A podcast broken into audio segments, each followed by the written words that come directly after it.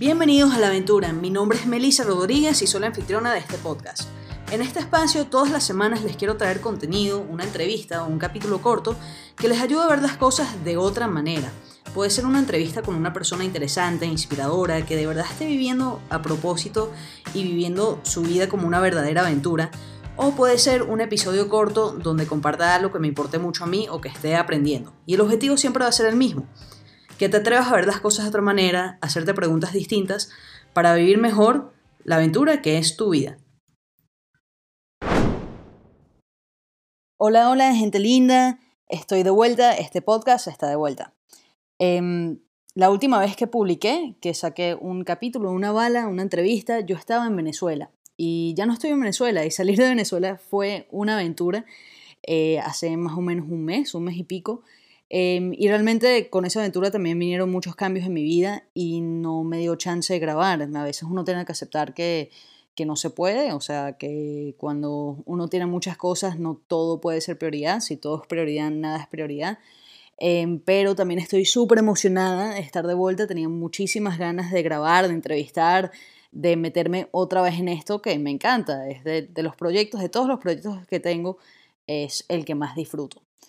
Entonces, bueno, hoy vuelvo con una entrevista con un joven venezolano, José Sucre, que es el CFO de Yummy. Y Yummy es una aplicación, una plataforma en Venezuela para pedir delivery. Es la primera en Venezuela para pedir delivery de, comida, de mercados, de restaurantes. Em, y lanzaron ese proyecto, esa startup, en plena cuarentena a mediados de abril. Entonces, bueno, como se pueden imaginar, si emprender ya es difícil, emprender en Venezuela ya es difícil, emprender en Venezuela en cuarentena es hiper difícil, hiper interesante, eh, pero me alegro muchísimo que les esté yendo bien, Em, y realmente aquí hay lecciones para cualquier emprendedor, cualquier persona em, que quiera em, emprender un proyecto, porque las adversidades siempre van a existir dentro y fuera de Venezuela. Y en general la historia de él me pareció inspiradora, interesante y, y bueno, quiero ver cómo siguen, cómo siguen creciendo, cómo siguen evolucionando dentro de ese ambiente. Espero que les guste. Los dejo con José de Sucre. José, muchísimas gracias por, por venir al podcast. Bienvenido a Bienvenidos a la Aventura. Gracias, gracias, Melissa. ¿Cómo estás? Muy bien, gracias. ¿Y tú? ¿Qué tal el día? Muy bien. Por ahora, por ahora vamos bien. Ha sido un día con, con un volumen alto. Por ahí vamos. ¿Cómo es un día normal de un CFO de una startup en Venezuela en sus primeros meses? Oye, es un reto. Digamos que el, mayor challenge es, no, no, no, solo como CFO, sino como emprendedor, es luchar contra las adversidades, las infinitas adversidades que, que, tiene Venezuela prácticamente. Que gracias a Dios, contra todo pronóstico, las hemos, las hemos sabido superar y, digamos que usar a favor nuestro. Digamos que la pandemia, eh, muchas personas nos han preguntado, sobre todo, yo creo que este, básicamente el first, el first question que, que le definen a Vicente en cuanto a, ustedes lanzaron Yomi por, por, por, por, por el coronavirus, básicamente, y, y, básicamente la respuesta es no. Es como que esto fue un proyecto pensado, puede, puede meses de preparación y básicamente nuestra idea era lanzarlo con o sin coronavirus y más bien lo, lo, lo que hemos hecho es usar el, la, la pandemia como, como, como efecto colateral de, de, apalancamiento para poder aumentar nuestras ventas pues, significantemente de mes a mes. Claro, es que me imagino que por un lado, eh, o sea, la demanda para ese tipo de servicios tiene que haber aumentado, pero porque sí, eh, pero por otro lado, también eso, la, pandemia en sí, la cuarentena en Venezuela, habrá venido con otro set de, retos que ustedes a lo mejor no tenían en esos planes cuando estaban planificando unos meses antes de lanzar.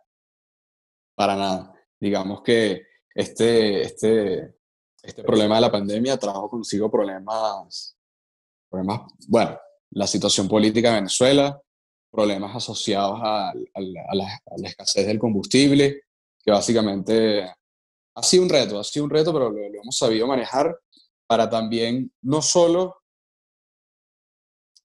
dar highlight a nuestro nombre en Venezuela, sino también a crear una cultura de delivery para que la, gente, para que la gente entienda que el delivery vino para quedarse. No, no es por, no, no, no es un startup transitorio, ni, ni, básicamente es una oportunidad de, de, de, de, generar ingresos en Venezuela, sino es, es, crear una ideología, de traer los estándares internacionales de Estados Unidos, básicamente los mismos que aprendió Vicente Sabarce cuando trabajó en Postmates y tuvo el cargo de Director of User Acquisition, básicamente traer esos estándares internacionales aquí a Venezuela, replicándolos y adaptándolos al, a la idiosincrasia venezolana. ¿Cuáles son los aspectos de la, de la idiosincrasia venezolana que más han sido o que más difíciles han sido para, para adaptarse? Bueno, para serte sincero, nuestro público en Venezuela ha sido bastante receptivo y ha sido bastante comprensivo a todos los problemas que, que, que, hemos, lidiado, que hemos lidiado al momento de, de dar nuestro launching en, en Venezuela. Nosotros nos esperábamos que iba a ser un reto, nos esperábamos un público bastante exigente, que poco a poco ya, ya ha adaptado esta cultura y se ha vuelto exigente, pero digamos que el principio fue bastante comprensivo. Nosotros empezamos, o sea, para serte sincero, nosotros empezamos con un equipo apenas de cuatro personas, cinco personas, y, oye, manejábamos un volumen que llegaban horas del día o habían días particulares que, que para darnos abasto era bastante difícil. Y sin embargo la, eh, los consumidores finales y, los mismos aliados, porque nosotros tenemos dos, dos, tipos de clientes, tenemos nuestros aliados comerciales, que son los, los, restaurantes, la entidad restaurante, bodegones, farmacias, yo luego te daré más detalle de eso, y por supuesto los consumidores finales, y han sido bastante comprensibles, digamos que mm, bueno, como, el, como el cualquier startup, hemos tenido nuestros declives, pero básicamente eh, han, han, habido más rates positivos que negativos. Okay. Significantemente. Excelente. Eh, ¿Tienes alguna anécdota eh, que te gustaría contar de algo que, que, a lo mejor has aprendido, algo que ha pasado eh, inesperado en estos meses, primeros meses de operación? Sí, me gustaría comentar una en particular que fue con un Jummer. Eh, nosotros le decimos Jummer a, a, los motorizados, a nuestros operadores independientes de transporte. ¿Por qué? El, porque me sorprendió lo, digamos, lo kind que pueden llegar a ser las personas. ¿Por qué les dicen Jummers? O sea, Jummers. Ah, ah ya entendí, de, de Yummy. Ya entendí, ok. Exacto, de Yummy. Ok, ok. Digamos que nosotros tenemos nuestra, nuestra jerga particular. Claro. Entonces, para contarte la anécdota, eh, a mí me sorprendió que, oye, lo, lo, lo bonito que es adaptar un, modelo americano a Venezuela y, y, ver cómo se desenvuelven en el, en el, mismo país. Por ejemplo, para contarte una anécdota. Eh, hace, hace poco, eh, una vez fue asignado a, a, este, este Jomer al día de hoy no, no, no, no conozco el nombre. Si, si tú dices el nombre, lo nombro en esta entrevista, pero no, no recuerdo el nombre.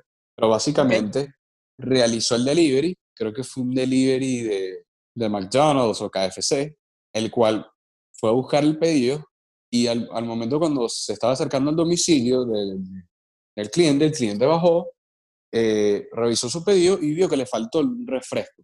El Jomer, o sea, el motorizado, fue tan kind que fue a Farmatodo, al Farmatodo, al Farmatodo más cerca que había, y con su mismo dinero compró el refresco y se devolvió al domicilio del cliente para darle el, refresco. Quiere decir que ya creamos hasta, inclusive dentro de la empresa, valores empresariales, los cuales han alentado a que lo más importante es el cliente. Por eso nosotros somos siempre fiel a la ideología de que el cliente siempre tiene la razón. Bueno, digamos que hubo un problema operativo, una confusión por, por parte nuestro, por parte del restaurante, digamos que fue ambiguo el problema, no se, no se, puso, no se pudo definir cuál fue la causa del problema de que por qué no estaba el refresco en el pedido, pero el Jomer resolvió el problema.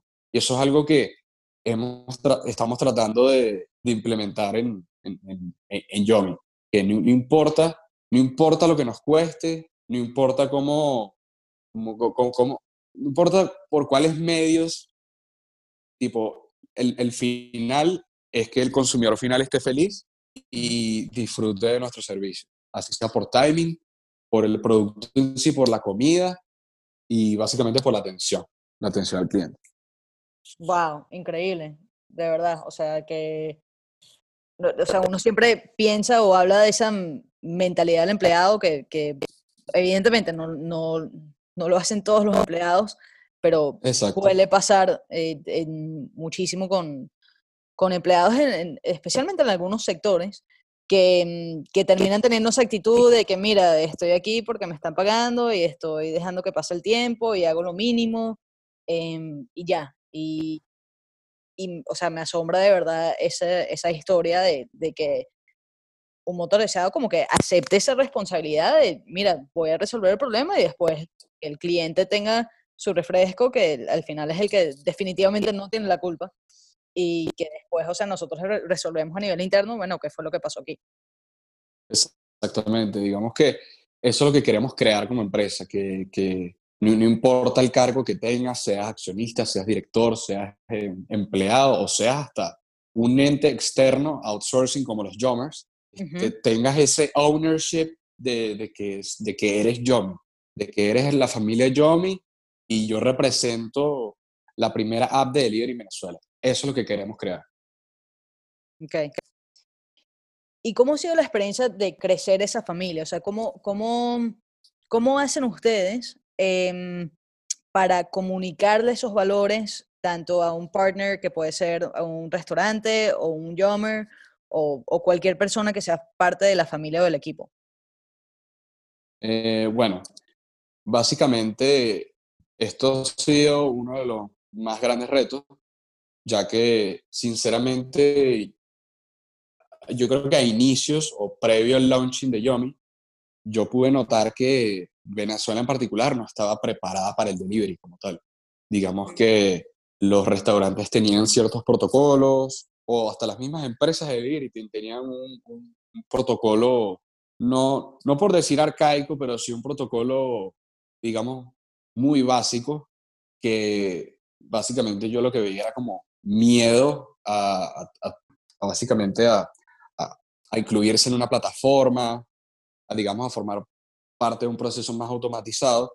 Yo creo que el challenge para, para básicamente crear este sentimiento Yomi ha sido, oye, primero con los aliados, con los mismos aliados, porque al final el consumidor final, como, como bien dice su nombre, es el consumidor final, es el que recibe la comida, básicamente es el que disfruta el servicio, el disfrute de que ordenas en la aplicación, e, pero internamente el challenge es la sintonía y la sincronización que tengamos con los restaurantes. Creo que eso fue lo mm. más difícil de crear, la sinergia entre aliado y Yomi, de tal manera que no solo a nivel de software, de que, oye, un software lo puede hacer todo, que sincronice como que nuestra plataforma maestra nos llega el pedido, nuestra, y, a la, y, a la, plataforma, la interfaz del restaurante le llega el pedido, sino también crear ese canal de comunicación y ya, y ya digamos esa, oye, esa cultura de delivery, como que hasta los mismos restaurantes adaptan sus mismos platos ya al delivery. Inclusive hasta sacan algunos particulares. No sé si te habrás mm. enterado, pero ya por lo menos Chacapoque sacó un Poke Yomi. Okay. O sea, ya, ya hay hasta mismo restaurante. Para, para, para mí eso sería lo, lo, ideal que cada restaurante tenga un plato Yomi. Pero menos exclusivo. Oye, ya exactamente, que, ten, que, que sus mismos, sus mismos empaques, sus mismas bolsas, de tal manera que ya sea, sea algo rutinario y normal, como, como, como en otro país, como en, ni siquiera Estados Unidos, como en otros países latinoamericanos, como México, que, que el delivery es algo normal y natural, pues, que, que, sea algo como que, que operativamente sea algo doable y sencillo. Pues. Claro. ¿Y cómo ha sido la receptividad en, en cuanto al consumidor final? Eh, el tema de la confianza porque me imagino que a lo mejor ese ha sido un reto también, o sea, la desconfianza em, de, de un venezolano pidiendo por internet. O sea, yo me pongo a pensar, por ejemplo, no sé, en alguien de mi familia pidiendo por internet y lo primero es que, es que ya me lo imagino, la, la, la pregunta que me harían es que, pero ya va, eso, eso de verdad es confiable, poner tu dirección ahí, tus datos, etcétera. ¿Cómo, ¿Cómo ha sido ese reto en particular o me lo estoy imaginando por completo? Eh, no, no, muy buena tu pregunta. Eh, y te lo puedo mostrar hasta con unos simples stats, ya que nosotros tenemos ciertos, ciertas metodologías de pago. Tenemos eh, metodología de pago de Cell, eh, efectivo, tenemos Braintree que acepta PayPal y tarjetas de crédito y débito internacionales, y Stripe que acepta tarjetas de crédito y débito internacional. El challenge yo creo que fue que los mismos clientes confiaran no solo en sí la plataforma, sino en el modelo de negocios. Como que, oye, esto en verdad, esto en verdad funciona. Porque al principio, digamos que los rubros de método de pago que gobernaban eran efectivo y cel. Porque básicamente al, momento que tú haces un cel o pagas con efectivo, no estás comprometiendo tu, tu, tu, identidad como tal. No es lo mismo que dar tu, tu tarjeta de crédito, de débito internacional o demás datos de tu domicilio, etcétera. Pero poco a poco ya la gente confía más y ya ahorita hemos creado más receptividad por parte del cliente que ya más del, podría decirte que el 38-39% paga por tarjeta de crédito y débito internacional, cuando en los primeros días menos del 10%, menos del 8% lo hacía. Vemos que ya hemos creado esa cultura como que, oye, tú vas a pedir algo por Amazon, afilia tu tarjeta de crédito y débito y ya la tienes afiliada para cuando la próxima vez que hayas querer comprar algo, ponlo en el carrito y dale buy. Así mismo. Y bueno, yo creo que con eso puede ser representado que ya hemos generado confianza en los clientes. Inclusive hasta para responder a los problemas. Porque como cualquier startup han habido problemas y los hemos sabido manejar de una manera friendly, de tal manera que, oye, si tu pedido tuvo un problema, si, oye, la comida no, no llegó como, como, como debía llegar, básicamente el que responde es yo Entonces, entonces, básicamente, lo que buscamos es siempre que el cliente esté satisfecho y en tal caso que tenga una inquietud, una molestia, esta misma sea respondida por, por nuestro equipo mega capacitado de atención al cliente. Excelente. Em, ¿Y cómo, cómo ha sido el tema, hablando de, de las plataformas de pago, etcétera, eh, el tema con la moneda? O sea, simplemente al tener todo, todo dolarizado, ustedes tienen el, modelo financiero de negocio en Estados Unidos o cómo ha funcionado eso? Eh, bueno, básicamente nosotros trabajamos únicamente con, con moneda internacional, con, con dólares. Okay. Ya que esto facilita mucho el, el, ciclo de cuentas por pagar a los restaurantes, también facilita mucho la misma contabilidad nuestra y hasta los mismos restaurantes. Nosotros hasta le hemos facilitado, porque nosotros damos un control eh, semanal y mensual, tanto de reporte de cierre de caja, tanto las mismas ventas a los restaurantes para que ellos mismos sepan qué están vendiendo y qué no y en qué pueden mejorar. Pero el challenge en cuanto a, o sea, respondiendo a tu pregunta concretamente, eh, nosotros esperamos que a largo plazo podamos incorporar puntos de venta a, a, los, a, los mismos Jommers, de tal manera que si un cliente quisiera pagar en, en moneda local, lo pudiese hacer. Sin embargo, internamente nuestro modelo es manejado únicamente en, moneda internacional. Interesante que eso sea así, o sea, que eso sea lo estándar en Venezuela para muchas industrias hoy en día. Sí, eh, ya antes era como un tema tabú eh, eso de manejar todo en moneda internacional, pero básicamente ya todos los, la mayoría de los comercios ya hasta publican sus, sus, precios en, en, moneda internacional. Y bueno, dependiendo de, la, de las exigencias fiscales, etcétera, ellos, ellos tendrán sus, sus, contabilidades en bolívares y sus contabilidades en dólares, pero básicamente a, ojos externos es moneda internacional. Ok, ok. Interesante, de verdad, eso es, fascinante como, como dices tú, como dejó de ser tabú casi que de un día para otro em, y ya, ya eso es lo, lo estándar. Eh, José, cuéntame, ¿cómo planifican ustedes en estos tiempos de incertidumbre? Estamos a 12 de agosto, eh, la cuarentena en Venezuela sigue, sigue eh, vigente, em, realmente en, que yo tenga entendido, no, no tiene fecha clara de, de fin. Eh, con toda la incertidumbre que implica Venezuela y cuarentena en Venezuela, ¿ustedes cómo se planifican y qué, qué intenciones y qué planes tienen para el resto del año o para el 2021? Eh, muy buena tu pregunta. Nosotros constantemente eh, hemos tratado de adaptar nuestra estrategia y hasta cambiar ciertas variantes de la misma. A, por lo menos ahorita, como estamos en situación pandemia, básicamente hemos tratado de adaptar nuestras promociones, nuestras mismas promotions y, nuestra, y nuestros mismos COGS, nuestros costos de ventas asociados, a que, a que las ventas sean en función de las mismas pandemias. Ahora bien, a largo plazo, ya nosotros estaríamos ya incentivando otras estrategias empresariales, digamos que pueden incentivar más el pick-up que el mismo delivery, porque ya la gente puede salir más de su casa, o otras estrategias que lamentablemente no te las pudiese decir en esta entrevista porque son confidenciales, pero son para que son para que el mismo consumidor se case con Yomi, es decir, crear la retención del usuario, que, el, que, el, mismo usuario pide en Yomi y, oye, ya, ya este mismo esté amarrado a usar Yomi a muchas otras cosas. para hablarte un poquito de cómo empezamos la, la, estrategia, nosotros primero empezamos la estrategia solo incluyendo restaurantes. Luego la adaptamos incluyendo a dark kitchens, es decir, a, pequeños emprendimientos, ya que nosotros apoyamos full el emprendimiento venezolano.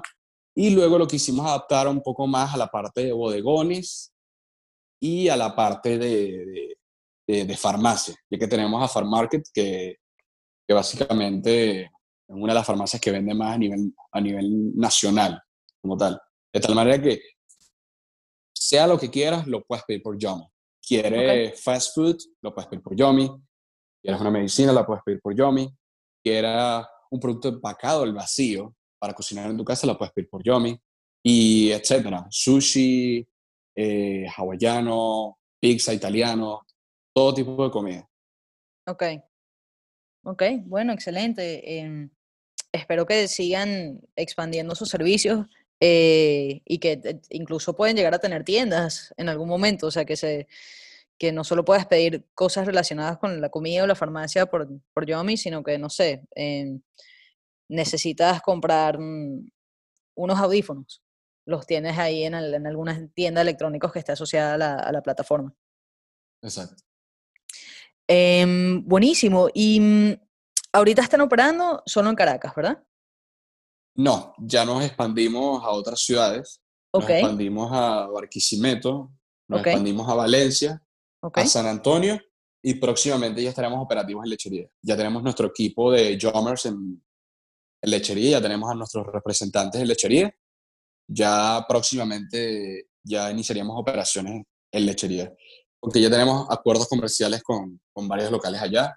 Para mencionarte algunos a nivel regional, eh, McDonald's, eh, KFC y Tony Romas. Ah, y por supuesto, Papa John's. Es uno de los más importantes que tenemos a nivel regional. Wow, excelente. Buenísimo.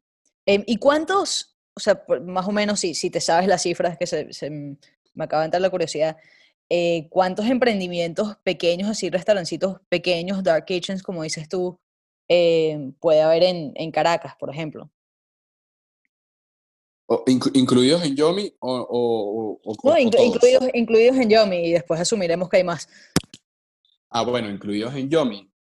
Oye, como nosotros empezamos con 18, 20 aliados el 15 de abril, yo te pudiese decir que un cuarto de ellos eran emprendimientos venezolanos. Entonces, ponle que si, si llevamos esa cifra linealmente y la reducimos un poco a los que tenemos ahorita, que tenemos más de 120 aliados, podemos tener alrededor de unos 15, 20 emprendimientos en la plataforma que ah, son, digamos, oye, negocios que no son franquiciados internacionales, no son tienda local con, con, mucho nombre, con un establecimiento en, un lugar fijo, pero oye, tiene mucho éxito. Para nombrarte uno que tiene muy poco tiempo, yo creo que antes de Yomi ellos tenían no más de dos años, eh, las hamburguesas manganzónicas. Okay. Son, son, son un local, oye, que para serte sincero, representan un gran volumen en nuestra plataforma. Digamos que no, no, no sé qué tienen esas hamburguesas, pero son buenísimas. Hasta yo mismo pido por ahí. Y, Ok. oye, la, la idea, la idea fue creada por un emprendedor, por un emprendedor de aquí de Venezuela, local, y, oye, sí, su- supo, supo adaptar su modelo de negocios a Venezuela, y bueno, prácticamente ahorita, yo creo que hasta, en- hasta en Yomi representamos un gran, un gran porcentaje de sus ventas. Wow, excelente. Bueno, ojalá le siga yendo bien y, y bueno, yo est- estoy ahora en Colombia, em, pero hace, hasta hace como un mes estaba en Venezuela y me arrepiento de no haber pedido de esas hamburguesas. Ahora las quiero probar. Pero bueno. Em, bueno, José, ¿hay algo que te hubiese gustado que te preguntara y que no te he preguntado? Em, Oye, esta pregunta está difícil. No sé, Déjame algo que te gustaría. No sé.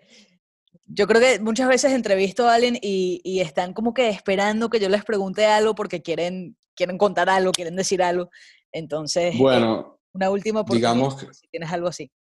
Bueno, digamos que, o sea, esto es algo más personal, pero yo considero que yo no me veía, o digamos que sí me veía, pero lo veía, oye, un poco más cercano a los 30 años, eh, oye, lidiar con tanta responsabilidad en una empresa, ¿Qué edad tienes? 26.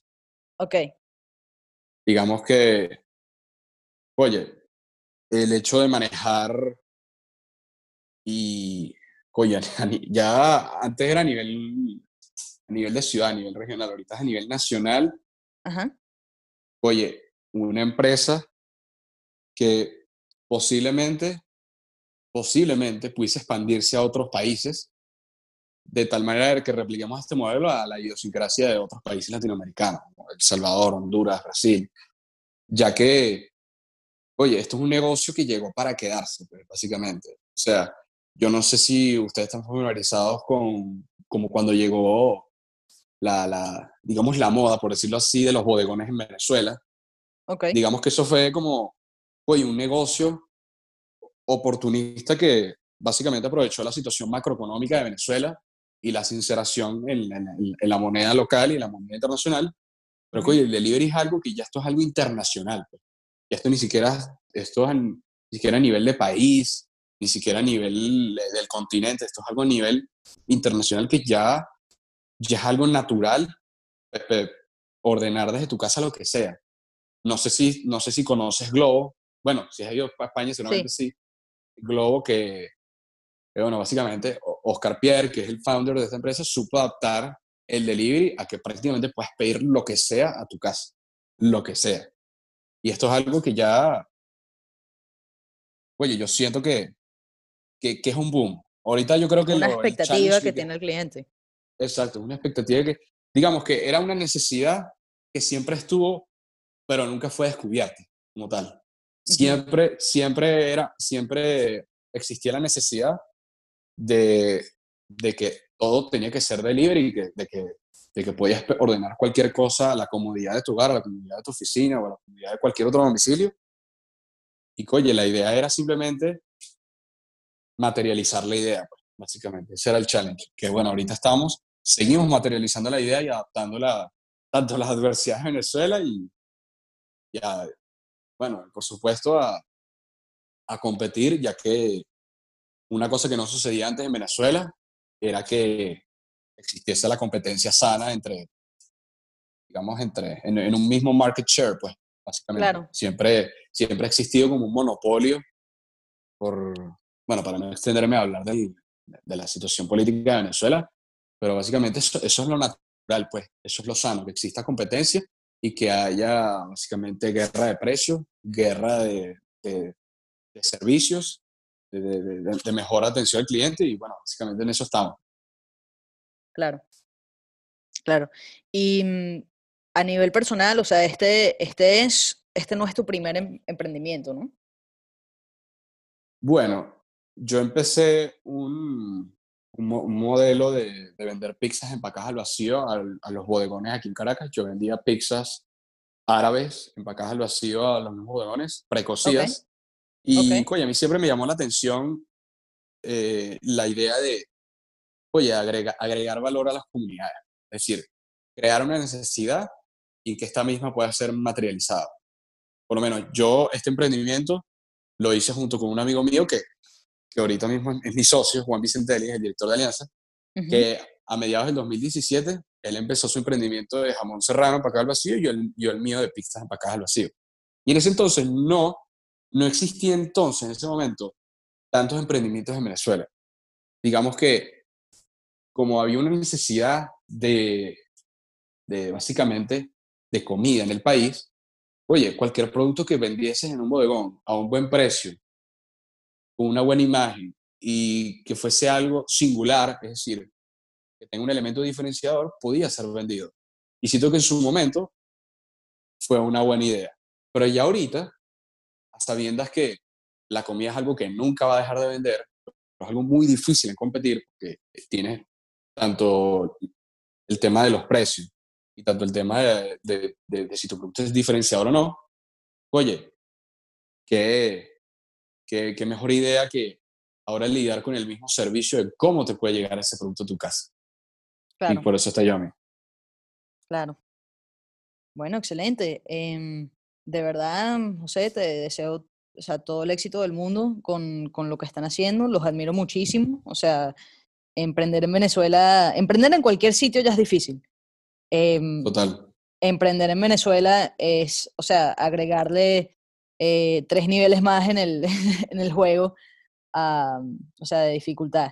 Entonces, de verdad, o sea, lo que están haciendo es impresionante y, em, ojalá sigan creciendo durante esta situación y también cuando termine que se quede esa cultura em, y, que, y que pueden seguir adaptando eso para, para el mercado venezolano.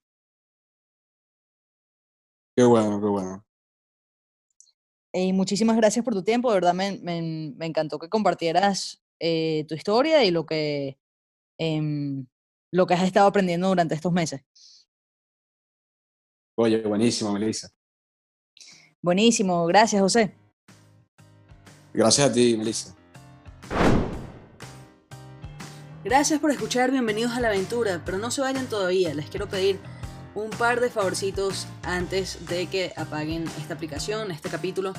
El primero es que nos sigan en Bienvenidos a la Aventura en Instagram. Esta es una cuenta que creamos recientemente para la segunda temporada em, y estamos creando contenido. Ahí van a saber cuándo salen capítulos nuevos, entrevistas nuevas. Van a poder también escribirme, eh, mandarme sugerencias. Si vieron a alguien que simplemente debería entrevistar y me quieren hacer esa sugerencia, me encantaría. Síganme por esa red. Em, y también, si les gustó este capítulo, pueden dejar una reseña en Apple Podcast. Me encantaría de verdad porque nos ayuda a llegar a más personas. Cada reseña ayuda a que el podcast tenga como em, más importancia dentro de la plataforma. Em, y tercero, si tienen cualquier tipo de feedback que me quieran mandar en privado, mi mail es melisa.melisarj.com o mi Instagram personal es melisa.r.j en Instagram. Por ahí me pueden escribir. Em, y espero verlos pronto, aventureros. Hasta la próxima. Chao.